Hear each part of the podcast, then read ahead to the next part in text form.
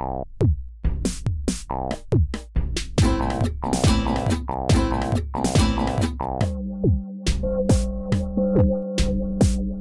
hast Post. Post aus Korea. Hallo und willkommen zurück beim Podcast Post aus Korea.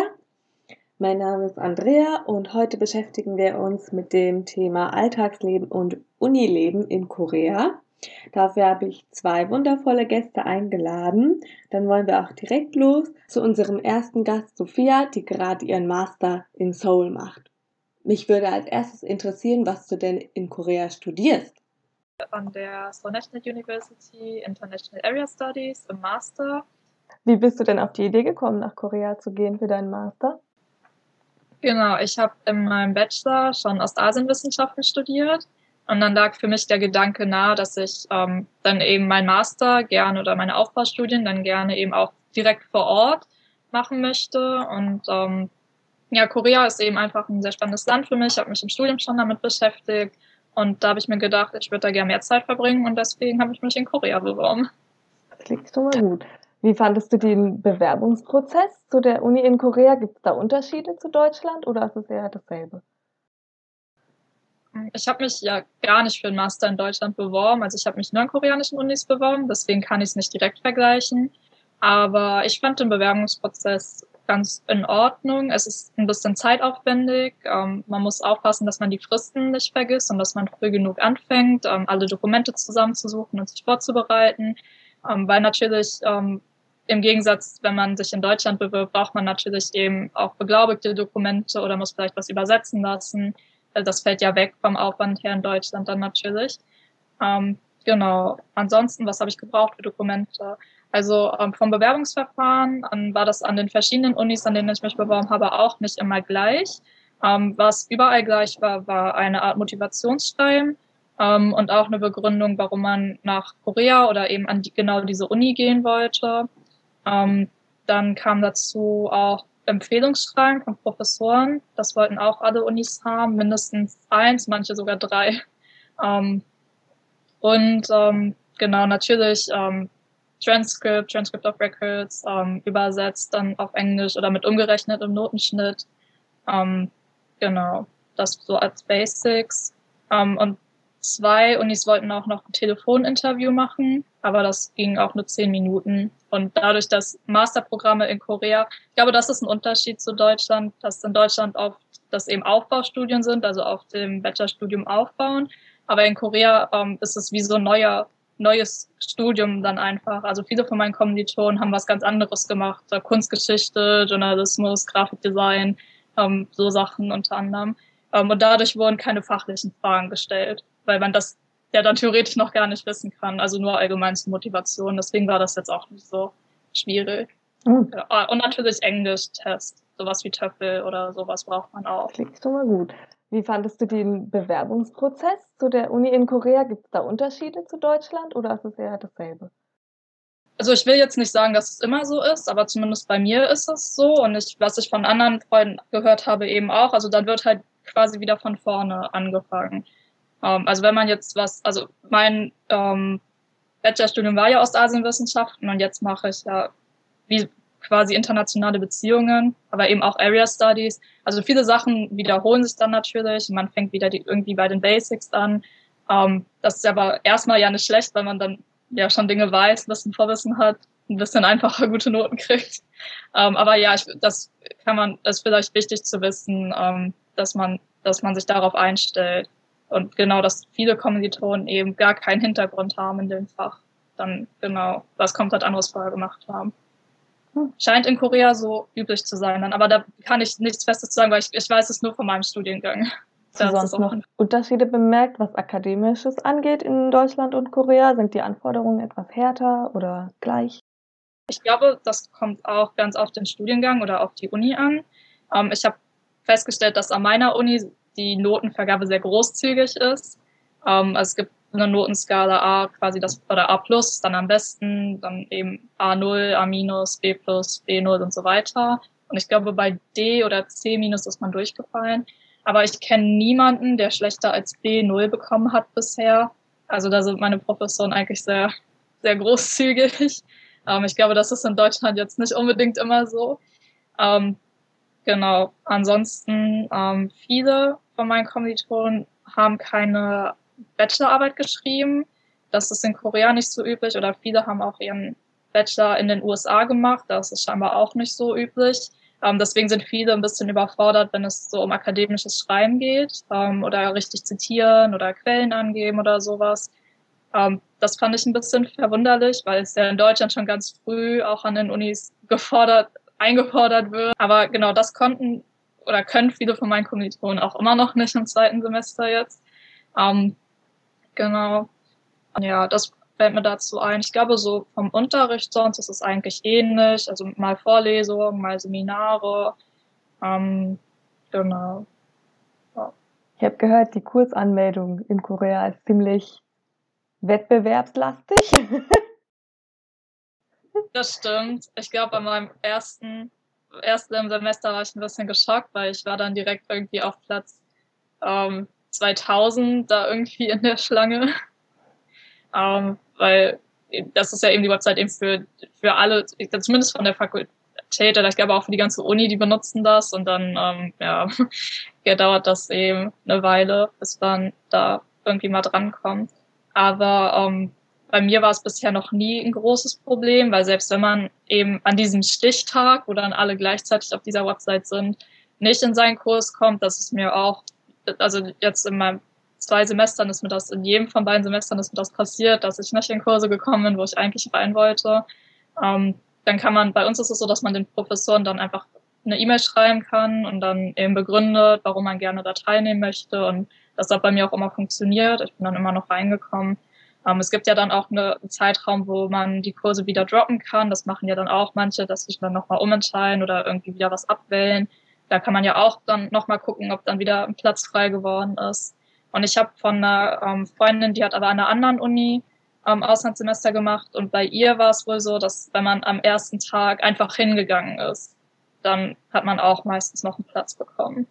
Ja, also da gibt's dann wohl auch noch mal Möglichkeiten. Aber genau, also dieses Kompetitive, so an einem Tag, ähm, zu einer festen Uhrzeit, dass man eben dann zuschlagen muss. Ähm, das, äh, also das war mir komplett neu. In Deutschland bei mir war es so, dass ich mich einfach locker easy für meine Kurse einschreiben konnte. Ich hatte noch nie das Problem, dass das irgendwie zu viele Leute waren oder es da irgendwie man sich um Plätze betteln musste. Ähm, ja, aber ich weiß auch viele von meinen koreanischen Kommilitonen, die ähm, halten sich den Tag dann extra frei und buchen sich einen Platz im Internetcafé, damit sie richtig Highspeed-Internet haben und da schnell ihre Kurse wählen können. Ähm, genau. Ähm, andersrum muss man natürlich auch aufpassen, dass man so im Eifer des Gefechts sich nicht irgendwie für den falschen Kurs anmeldet. Das ist auch schon passiert. Ähm, ich habe mich äh, aus Versehen für einen Kurs angemeldet, der war komplett auf Koreanisch. Oh ja. und äh, das war jetzt nicht mein Ziel. Also da wollte ich nicht rein, äh, weil ich eben auch nicht gut Koreanisch kann. Da wollte ich jetzt, äh, habe ich mich vertan, habe ich nicht genau hingeguckt und ich dachte mir, ah, jetzt ist der Kurs, wo ich rein will, schon voll. Ah, da gibt's noch einen anderen Kurs zur gleichen Zeit. Ah, dann gehe ich einfach da rein, klingt auch interessant, weil der Kurstitel stand nämlich auf Englisch da. Und ähm, auf unserer Online-Plattform, wo man dann eben seine Kurse sieht, wo man zugeteilt ist und der Kursinhalt dann steht, da habe ich zwei Wochen später dann da reingeguckt und dann dachte ich mir, hä, wieso steht da alles auf Koreanisch? Kann irgendwie nicht sein. Und dann stand da eben unten ganz fett Unterrichtssprache Koreanisch. Ah, genau. Sehr gut. Also als kleiner Tipp immer gut aufpassen. ja, genau.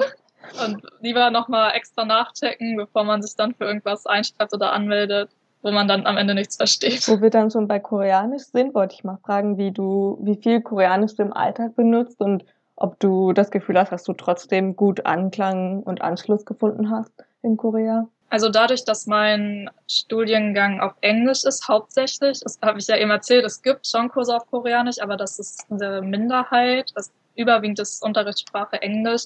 Deswegen können auch alle meine koreanischen Kommilitonen, die können sehr gut Englisch. Ähm, und deswegen ist das ähm, eigentlich kein Problem für mich gewesen, irgendwie Anschluss zu finden oder Freunde zu finden ähm, zumindest innerhalb der Fakultät. Also ich glaube jetzt mit irgendwelchen University Clubs, wo jetzt auch Leute von anderen Fakultäten sind, dann ist es natürlich schwierig, wenn man kein Koreanisch kann. Wenn es jetzt Fächer sind, die komplett auf Koreanisch stattfinden. Aber genau, dadurch, dass es bei mir auf Englisch ist, war das schon mal kein Problem. Und im Alltag ist es ein bisschen umständlicher. Ähm, an sich habe ich nicht das Gefühl, dass es, ähm, dass ich es unbedingt brauche. Gerade in Seoul können schon viele Leute zumindest Basic Englisch, zumindest meiner Erfahrung nach, war das jetzt nie ein großes Problem. Oder sind sehr bemüht ansonsten ähm, und holen dann irgendwie einen Übersetzer raus. Oder ähm, ich hatte das auch schon, dass in der Bank jemand eben so eine Hotline angerufen hat, wo dann eine Frau Koreanisch-Englisch übersetzt hat. Und sie hat das Telefon so hin und her gereicht. Also die sind dann sonst auch sehr bemüht da. Also würde ich jedem empfehlen, wenigstens Basic Koreanisch zu lernen. Es ist schon frustrierend, wenn man natürlich nichts versteht oder wenn man immer auf irgendwie Hilfe angewiesen ist oder das Wohlwollen der anderen äh, Person oder seines Gegenübers dann. Es macht schon viele Dinge leichter, wenn man zumindest Basic-Dinge auch verstehen kann oder man fühlt sich auch integrierter natürlich, weil man ähm, ja wenigstens auch mal selber sich irgendwie was zu essen bestellen kann oder auch natürlich die, die koreanischen Kommilitonen natürlich, wenn die untereinander sind oder wenn die Gruppe überwiegend aus Koreanern besteht, dann reden die natürlich auch Koreanisch. So, ähm, dann ist es natürlich auch schön, wenn man sich da einklinken kann und nicht daneben steht und sich denkt, ja, kein Plan, worüber die jetzt reden. Also von daher auch, wenn man ohne Koreanisch kommt man schon durch, aber natürlich würde ich jedem empfehlen, das auf jeden Fall zu lernen und sich da die Mühe auch zu machen, weil man einfach viele Dinge bleiben einem, glaube ich, schon verschlossen. Also natürlich kommt man irgendwie durchs Leben, aber es ist natürlich, es macht viel mehr Spaß und es ist natürlich auch viel schöner, wenn man dann doch sich die Mühe macht und die Sprache ein bisschen lernt. Und ich glaube, es ist für einen auch selber natürlich auch ein schönes Gefühl, wenn man weiß, okay, es ist eine Challenge, aber wenn man jeden Tag Stück für Stück eben mehr versteht und gerade wenn man eben auch im Land ist, hat man ja auch die einmalige Chance, es genau vor Ort dann zu üben oder sich vor Ort auch anzueignen, wovon viele, die es ja eben die in Wirklichkeit nicht haben und dann eben nur durch Bücher lernen können, ja nur träumen. Da sollte man die Chance auf jeden Fall auch nutzen. Ja, das stimmt. Also als ich da war, fand ich es beim Reisen immer toll, wenn man dann irgendwie in eine kleinere Stadt gegangen ist oder so und dann hat man da mit einer Ajuma geredet und die war total verblüfft, dass man mit ihr reden kann. Also solche Momente fand ich immer richtig toll. Aber ja, in ja. Seoul würde ich auch sagen, ist es nicht notwendig, aber ein Plus. Genau, es ist einfach schöner, wie du auch sagst, es macht schon mehr Spaß, wenn man dadurch eben auch irgendwie neue, was heißt schon Kontakte knüpfen, natürlich, aber auch neue Erfahrungen machen kann oder eben sich austauschen kann ähm, mit Menschen, mit denen man das eben nicht kann, wenn man kein Koreanisch spricht. Dann wollte ich fragen, wie du dein Studium finanzierst. Also ich war ja nur ein Jahr als Austauschstudentin da, deswegen hatte ich halt einfach ein einjähriges Stipendium und da wollte ich mal wissen, wie es denn ist, wenn man jetzt Vollzeit in Korea studieren möchte. Genau, also ich habe ein Stipendium vom äh, Deutschen Akademischen Austauschdienst. Die haben ähm, eine extra Rubrik Masterstipendium im Ausland. Ähm, genau, und dann bekommt man die Studiengebühren nicht komplett also ich bekomme sie komplett, weil meine Studiengebühren nicht so teuer sind, aber ich glaube, es gibt einen Höchstsatz, ähm, den weiß weiß ich jetzt nicht genau. Ich meine, es sind 10.000 Euro, aber da möchte ich mich jetzt nicht genau drauf festlegen. Und man kriegt eine monatliche Pauschale für Lebenskosten einfach. Ähm, genau, die ist dann für jedes Land berechnet. Ich meine, für Korea liegt das um die 1.300 Euro. Ähm, genau. Und davon kommt man schon gut zurecht hier. Also ich kann davon eigentlich alles bezahlen. Ähm, genau. Aber mhm. ich weiß auch, dass die Universitäten manchmal eigene Stipendienprogramme haben. Ähm, ich hatte zum Beispiel mich auch an einer anderen Uni noch beworben und die haben mir angeboten, dass ich nur die Hälfte oder ein Drittel der Studiengebühren bezahlen muss. Weil bei denen ging das dann nach Notendurchschnitt, also je nachdem, ob man einen guten Durchschnitt hat oder ob die Bewerbung gut war oder nicht, haben sie einem das dann eben einfach angeboten. Und je nach Uni kann das schon einen großen Unterschied machen. Also Studiengebühren können ja schon recht teuer werden, auch in Korea. Ähm, genau.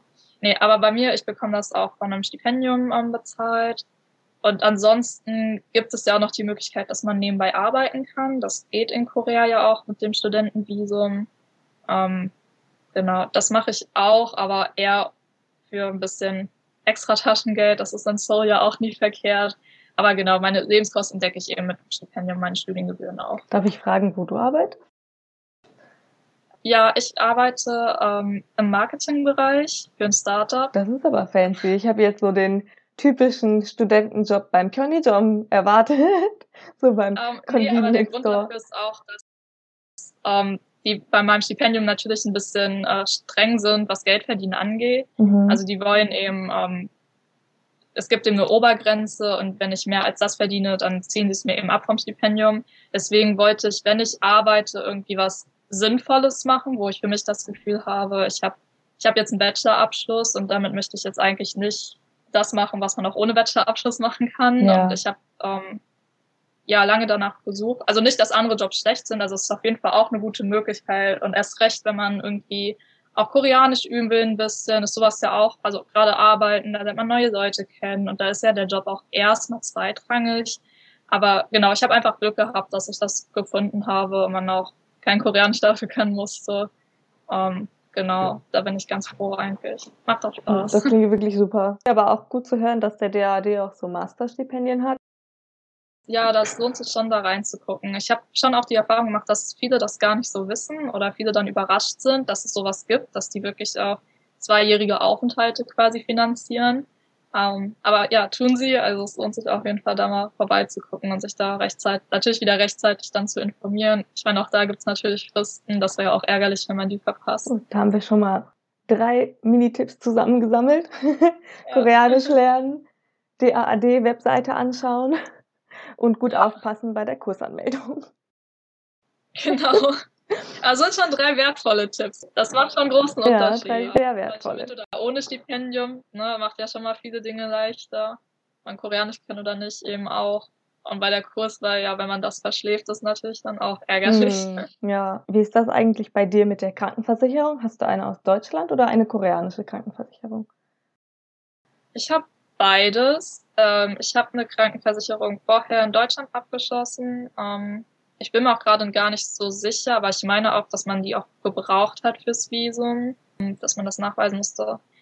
Und ansonsten gibt es eine neue, ich glaube, das ist relativ neue Regel, seit 2020 ist es erst so, dass man ähm, automatisch übernommen wird in die koreanische Pflichtversicherung, Krankenversicherung ähm, und dann eben da auch ähm, einzahlen muss. Und ich ähm, glaube, das ist ganz sinnvoll, das zu kombinieren, weil es ist jetzt nicht so super viel von der koreanischen Seite.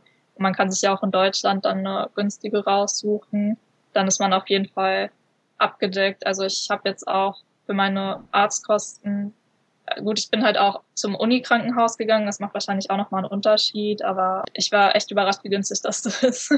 ähm, eben durch diese Versicherung. Ich glaube, eine Kombi aus beidem ist vielleicht ganz sinnvoll. Und wenn man das nicht machen möchte, gibt es aber, glaube ich, auch die Möglichkeit, dass man dann natürlich ähm, die Deutsche natürlich abmelden kann. Aber ich glaube, es ist ein bisschen umständlicher, aber es geht auch, wenn man dann seine Deutsche irgendwie nachweist und das übersetzt, dass man auch irgendwie aus dieser koreanischen Versicherung rauskommt. Aber würde ich, glaube ich, nicht empfehlen. Hm, das habe ich auch gehört. Als ich da war, haben sich auch manche abmelden lassen oder irgendwie als Ausnahme eintragen lassen, dass sie die koreanische nicht zahlen, aber ich persönlich fand die immer sehr nützlich. Also ich war auch beim Arzt einmal und da hatte ich noch keine koreanische Krankenversicherung und da war dann der koreanische Freund von mir, der dabei war, total entsetzt, wie teuer das war. Aber aus deutscher Sicht war das überhaupt nicht teuer, auch ohne Krankenversicherung und dann mit Krankenversicherung war es ja so wie nix. Also für mich das, was ich gebraucht hatte. Aber bei mir auch. Also ich hatte damals für ein paar Tabletten, ich habe ich bezahlt 2000 Won. Ich weiß nicht, wie viel das jetzt in Euro ist, aber das ist ja gar nichts. Also ich habe in Deutschland noch nie Tabletten für vielleicht 1,80, 1,80, 1,50 in dem Drehung. Schon gut. Also gerade wenn man auch in einem fremden Land ist und da unterwegs ist und so, ist es glaube ich nie verkehrt vielleicht, das klingt jetzt vielleicht ein bisschen deutsch, oder? Aber ich glaube, es ist dann nie verkehrt, wenn man dann versichert ist. Ähm, ich genau. bin da voll deiner Meinung. Lieber man hat's und braucht's nicht, als man braucht's und hat's nicht. Ne? Genau. Dann wollte ich noch fragen, ob du so Insider-Tipps hast oder Sachen, die du gerne gewusst hättest, bevor du nach Korea gegangen wärst, die vielleicht nützlich gewesen wären. Boah, das ist eine gute Frage. Ich glaube, es ist halt immer sehr sinnvoll, sich frühzeitig und sehr gründlich zu informieren. Natürlich, prim, also natürlich primär über die Dinge, die man eben unbedingt machen will, wie jetzt Studium, eben mit den Fristen da, aber das lief ganz gut. Jetzt in Korea selber, was ich vorher gerne gewusst hätte. Ich glaube, dadurch, dass ich es mir eben auch ausgesucht habe und dass ich auch eben wirklich unbedingt nach Korea wollte, war ich ganz gut vorbereitet eigentlich. Vielleicht wie besessen alle hier sind mit Kartenzahlung. Ah. Ich glaube, das vielleicht ähm, eine Challenge, gerade wenn man noch keine koreanische Bankkarte hat. Also natürlich kann man überall auch normal mit Bargeld bezahlen, fast überall, aber ich sehe wirklich Koreaner sehe ich fast nie mit Bargeld bezahlen. Ja. Ähm, und ich glaube, es ist entspannter auch, wenn man irgendwie, wenn man nach Korea kommt, irgendwie eine ähm, Kreditkarte hat oder so, die eben auch da gut funktioniert. Das, das schon macht viele Dinge entspannter und einfacher. Also klar, Bargeld geht auch, aber genau, das ist vielleicht so ein, so ein Punkt oder vielleicht auch gerade am Anfang, ähm, wie sowas wie Miete bezahlen oder sowas, ne, gerade so höhere Summen, was man, oder was man jetzt zum Beispiel auch nicht in Bar unbedingt machen kann. Ähm, da ist das schon ganz gut, wenn man für sich vorher so ein, äh, ja, weiß, ich habe hier irgendwie einen Kartenanbieter oder eine Bank in Deutschland, wo das gut funktioniert und jetzt nicht irgendwie ähm, das Geld wieder zurückschicken, weil das hatte ich nämlich ähm, bei meinen Studiengebühren einmal. Ähm, da, ja, ähm, ich habe das äh, über meine deutsche Karte gemacht, weil ich dachte, das geht schneller. Und dann hatte ich ein paar Tage später so einen ähnlichen Betrag von irgendeinem Absender, den ich nicht kannte, wieder auf meinem Konto. Und ich dachte, ach prima, die haben mir direkt mein Stipendium zurückgezahlt, Ah. ähm, bei der DAD, weil man tritt quasi in Vorkasse und bezahlt das und dann bekommt man es ein paar Tage später erstattet. Äh, stellte sich heraus, äh, das war nicht mein Stipendium.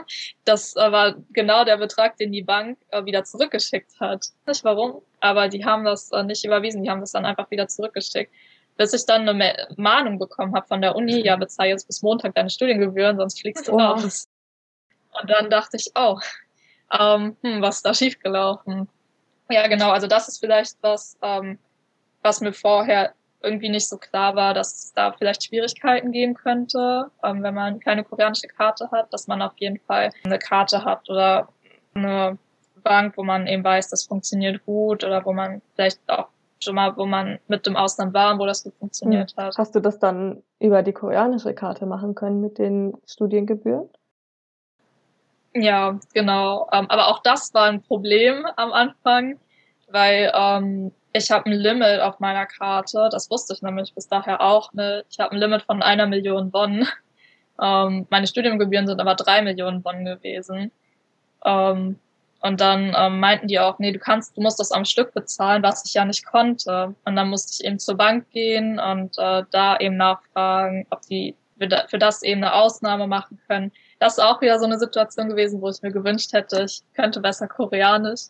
Weil es eben so kurzfristig war, konnte ich niemanden mehr fragen. Da musste ich eben alleine und mich da ja ein bisschen auch halb Koreanisch, Englisch irgendwie durchfragen mit Übersetzer. ähm, genau, es hat am Ende auch funktioniert, aber es war sehr umständlich. Und auch da, ich weiß nicht, ob es generell so ist bei koreanischen Debitkarten, dass da ein Limit drauf ist. Aber ja, ich wünschte, das hätte ich auch vorher gewusst, dann hätte ich es nicht auf den letzten Tag machen müssen. Nee, ich hatte auch eine ähnliche Erfahrung mit meiner Miete, die ich überweisen musste. Also du musst ja meistens ein Deposit zahlen, der deutlich höher ist als die Miete.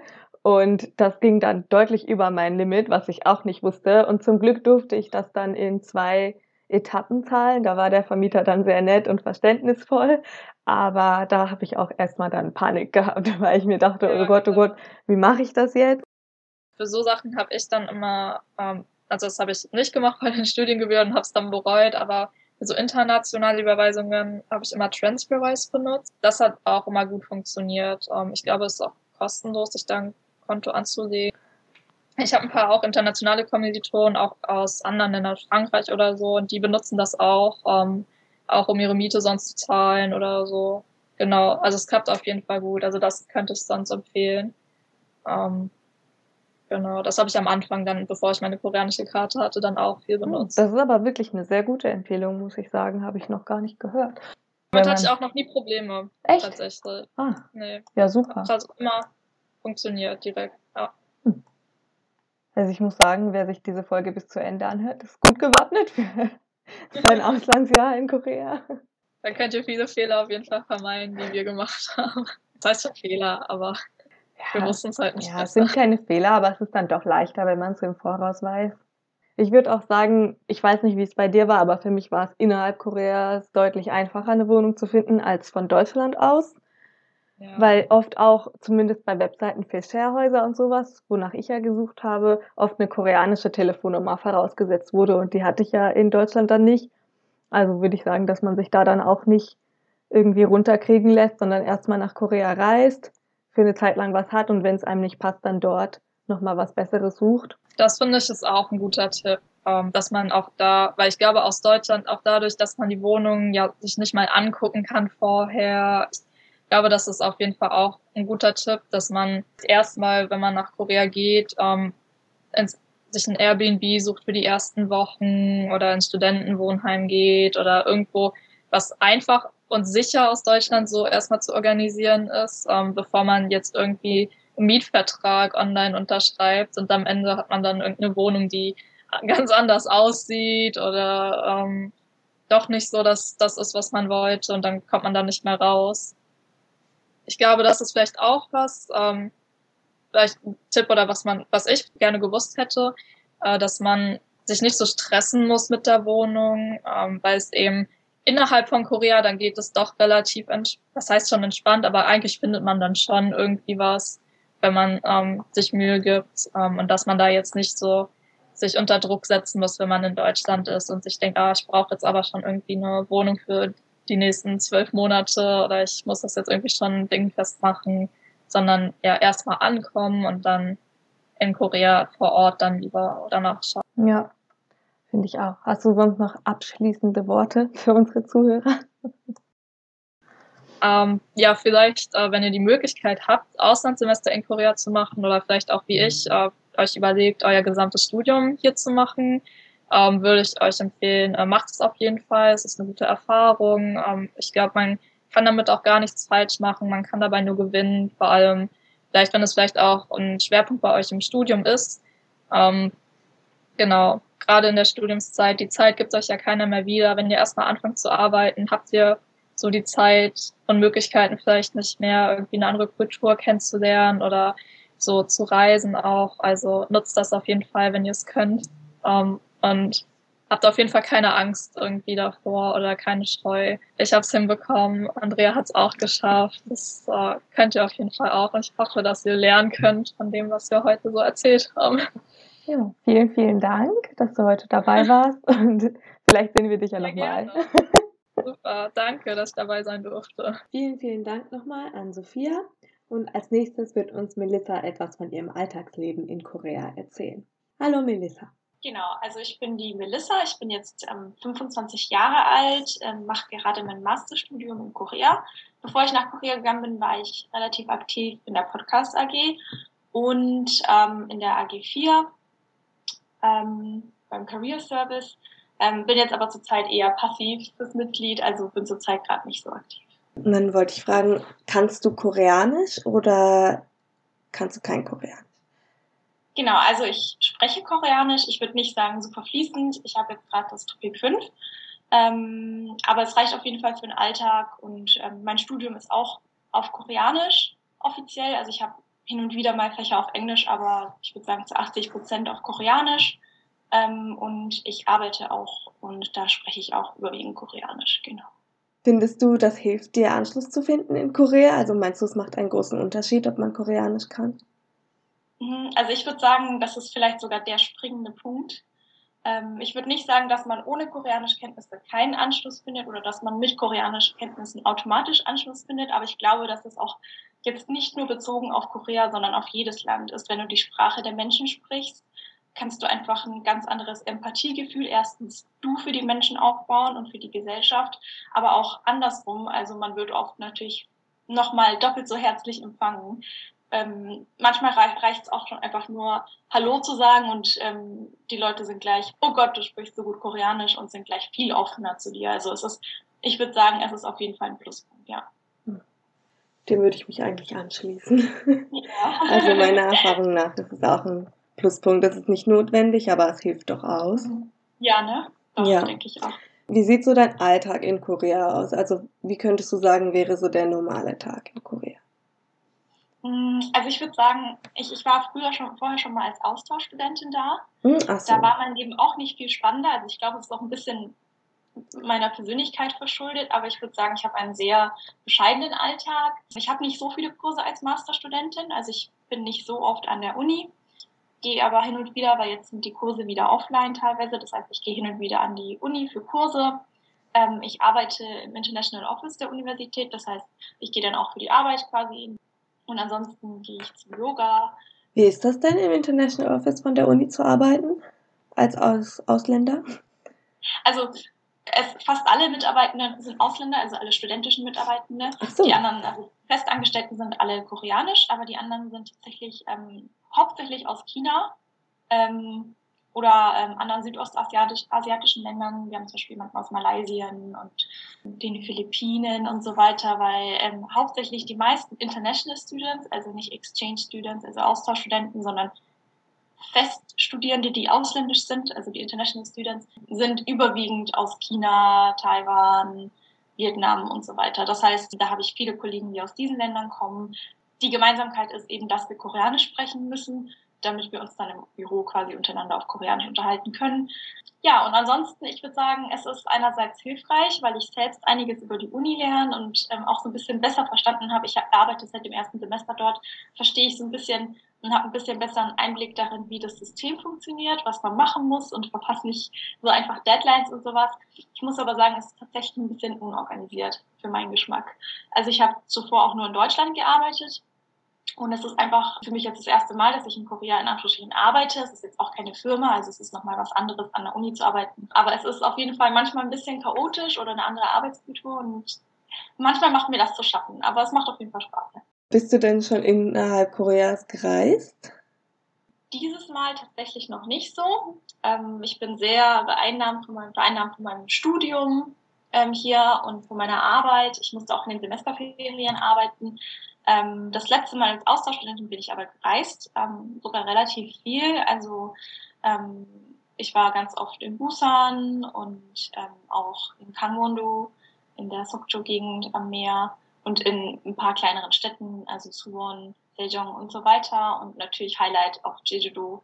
Und ich finde, also auf jeden Fall in Korea zu reisen ist, finde ich, relativ einfach und günstig, weil das meiste relativ nah an einem dran ist. Selbst Busan ist von Seoul ja nur, nur so drei, vier Stunden mit dem Zug entfernt. Und ich finde auch preislich, dadurch, dass das alles sehr so nah ist, ähm, finde ich eigentlich relativ machbar. Also wenn man hier ist, sollte man auf jeden Fall reisen, wenn man die Möglichkeit hat.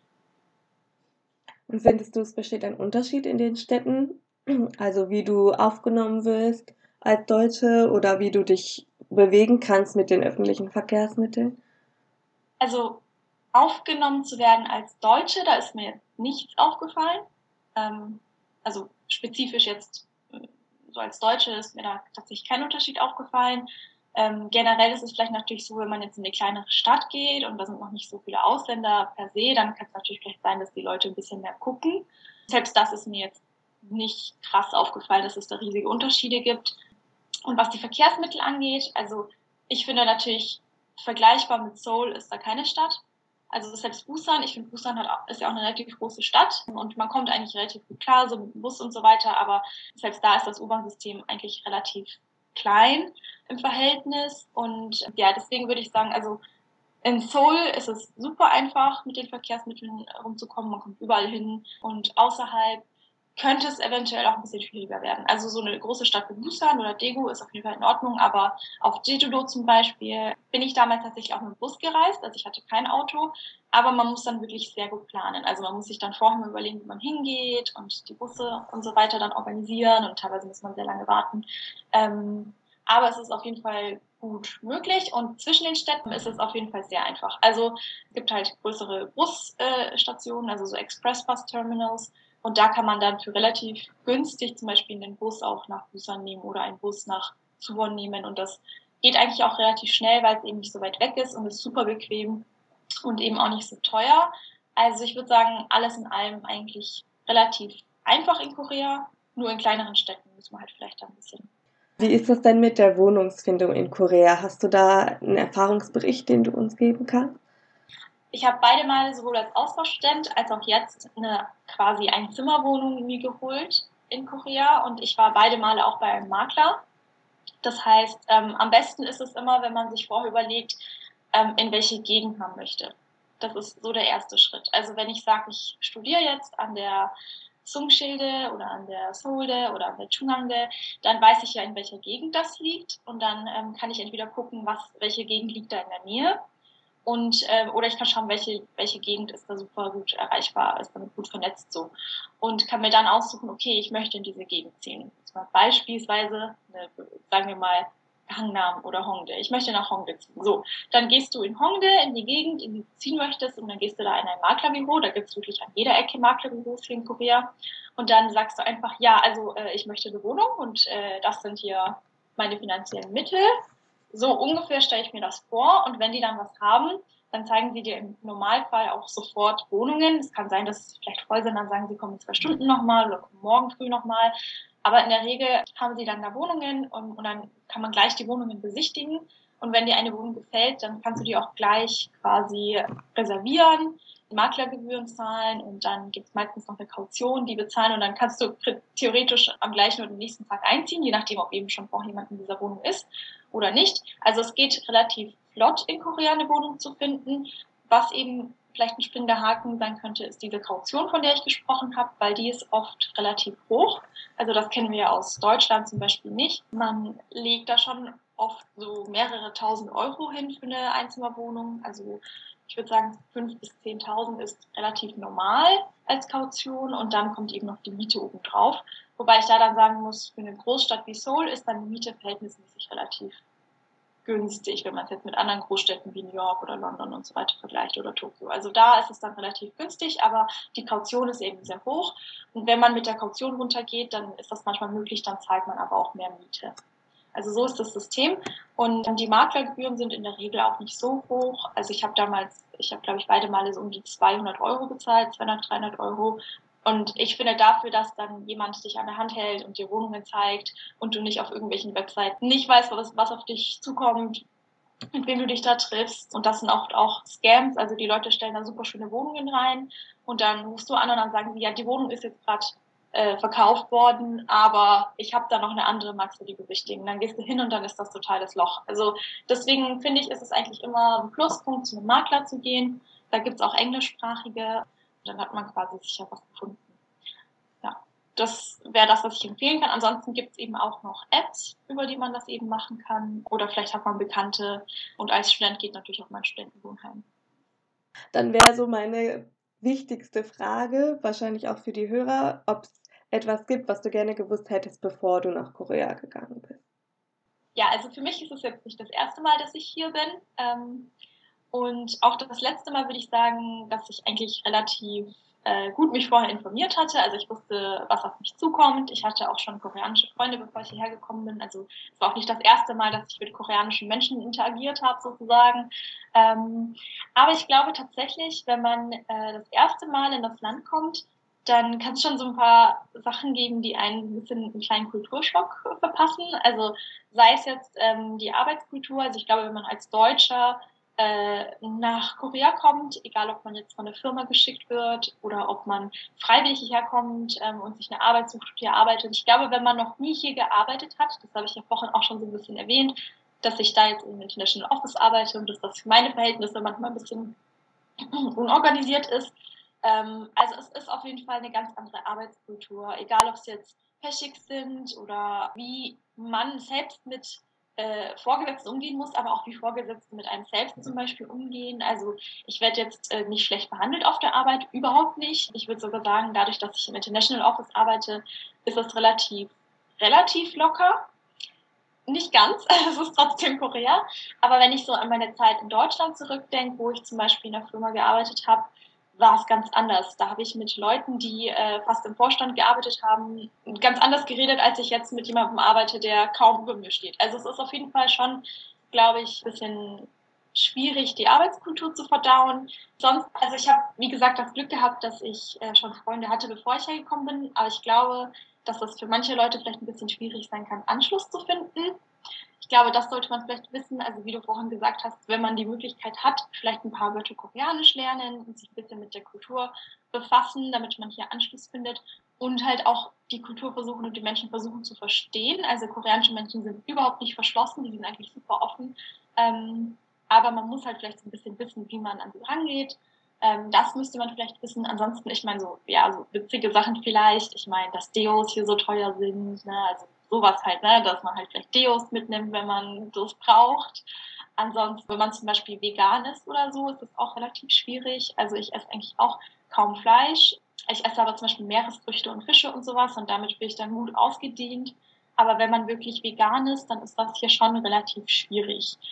Es ist nicht unmöglich, überhaupt nicht, aber man muss halt dann Wege finden, wie man damit umgeht. Also ich würde sagen, auch für die Deutschen zum Beispiel, die sich sehr gut auskennen mit dem Land, aber noch nie hier waren, kann es auch vielleicht dann ein bisschen schockierend sein, weil es vielleicht anders ist als Vorstellungen. Also ich glaube, es gibt für mich persönlich jetzt nichts, wo ich sage, das hätte ich unbedingt wissen brauchen. Also Korea ist glaube ich, jemanden, der aus Europa kommt, relativ. Es ist, es ist halt kein, kein Land, würde ich sagen, wo man jetzt sagt, das fehlt mir. Also gut, vielleicht deutsches Brot. Ne? Deutsches Brot findest du hier wirklich nicht, weil du findest zwar deutsches Brot, aber es schmeckt nicht wie deutsches Brot. Aber du findest deutsches Brot. Du findest alles hier. Also es ist da wirklich, also Korea hat wirklich alles zu bieten. Man, ich würde sagen, es hat auch viele verschiedene Ecken und Facetten. Das heißt, ich glaube, man kommt ja eigentlich relativ gut klar und vermisst eigentlich nichts und denkt sich jetzt nicht, boah, hey, das hätte ich echt gerne gewusst, außer eben vielleicht so Kultursachen. Und da, glaube ich, ist es einfach, wenn man in ein fremdes Land geht, dann muss man sich halt mit der Kultur befassen und muss halt auch irgendwie dann akzeptieren und verstehen, dass man halt in einem anderen Land ist, mit einer anderen Kultur. Und wenn man so überhaupt nicht mit so einer Situation klarkommt, dann muss man sich halt vielleicht überlegen, ob es richtig ist, ins Ausland zu gehen. Und ansonsten hat man halt vielleicht mal Momente oder Tage, wo man ein bisschen verzweifelt und sich denkt, was mache ich hier eigentlich? Aber ich glaube, das ist in jedem Land gleich. Die letzte Frage, die an die vorige eigentlich anknüpft, wäre, ob du Tipps hast für jemanden, der jetzt nach Korea geht. Also hast du irgendwelche Sachen, wo du sagst, ja, das kann dir helfen oder das ist richtig gut. Ja, also eigentlich würde ich sagen, das Wichtigste, dass man die Sprache lernt ähm, oder zumindest anfängt ein bisschen zu lernen, dass man sich über die Kultur informiert. Und ja, ich glaube, größere Tipps habe ich eigentlich sonst nicht für jemanden, der nach Korea kommt, weil ich glaube, dass das dass das eigentlich alles äh, sonst sehr einfach ist. Also ich glaube, wie ich auch schon vorhin gesagt habe, so ganz große Überraschungen erwarten einen nicht. Äh, wenn man jetzt aber eben zum Beispiel, sage ich mal, in einer bestimmten Position ist, wenn man vegan ist oder ähm, wenn man hier für einen Business-Trip kommt, dann ist natürlich nochmal besonders wichtig, dass man sich Etikette erlernt oder dass man vielleicht ein bisschen guckt, okay, was, was koreanisches Essen kann ich denn zum Beispiel theoretisch essen? Ähm, da gibt es natürlich auf jeden Fall vegane Optionen. Ansonsten, dass man vielleicht ein bisschen Geld spart, äh, wenn man dann eben reisen möchte, weil es ist zwar nicht allzu teuer, aber auf jeden Fall würde ich sagen, wenn man schon mal hier ist, sollte man die Gelegenheit und die Chance nutzen, auf jeden Fall nach Jeju auch zum Beispiel zu fliegen ähm, weil das auch nochmal ganz anders ist vom Festland. Ja, also ich würde sagen, das wären so meine Tipps. Dann erstmal vielen, vielen Dank. Gerne. So, damit wären wir heute auch schon am Ende. Ich hoffe, dass euch diese Tipps von den beiden Mädels geholfen haben und euch besser vorbereiten könnt auf eure Reise nach Korea, falls ihr eine anstrebt. Und sonst sage ich vielen, vielen Dank fürs Zuhören und bis zum nächsten Mal.